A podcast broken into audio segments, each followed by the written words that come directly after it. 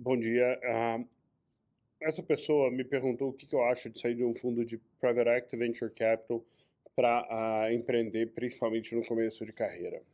E, eu, e vamos separar, porque eu acho que são discussões bastante diferentes. Né? Um, tipicamente, um fundo de VC ele não opera. Tá?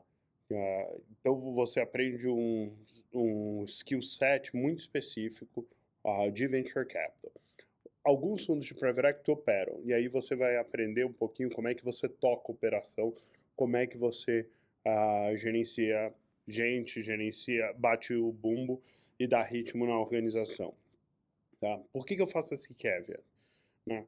Porque uh, você, muita gente acha que um bom caminho para empreender é entrar num fundo de VC, e eu discordo. Eu acho que tem skill sets importantes que você aprende como VC, mas eles não são os mais importantes quando você empreende. Quando você empreende, você tem que conseguir criar um produto, você tem que conseguir criar um time, você tem que conseguir uh, gerenciar esse time, gerenciar esse produto e criar uma estratégia e, e, dar ritmo na organização, né? E por fim, você tem que conseguir fazer fundraising. É, é uma condição uh, precedente, você precisa disso. Agora, como VC, o que, que você vai aprender? Você vai aprender a identificar gente boa, e isso talvez ajude você a, ali a subir a barra no seu recrutamento e no seu time, mas não necessariamente significa que você consegue gerenciar esse time, que, que é uma parte super relevante, se não tão relevante quanto ou mais do que recrutá-las. Do outro lado, eu acho que VC também vai te ajudar a entender um pouco de teses, e pensar uh, e, e, conseguir jogar bem o jogo de fundraising.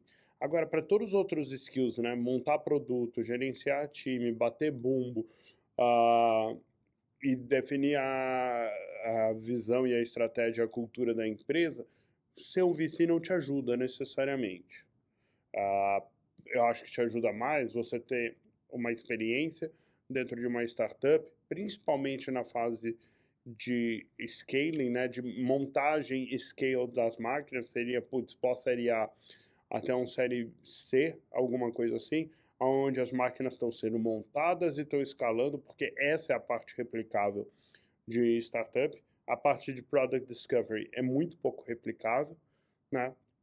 Ah, e aí você, com essa experiência, já tendo montado time, já tendo montado processo, já conhecendo gente com quem você gosta de operar, já tendo aprendido a bater bumbo, aí sim você vai montar a sua empresa. Então eu acho essa rota de estar em uma scale up, que é a palavra da moda, mais interessante do que uh, estar em VC para fazer a transição para empreender. Uh, porque, de novo, os skill sets que você aprende é identificar boas pessoas, isso sim é útil, e uh, fazer fundraising, isso sim também é útil, mas não são mas principalmente fazer fundraising não é o make or break de uma de uma startup no very early stage, né?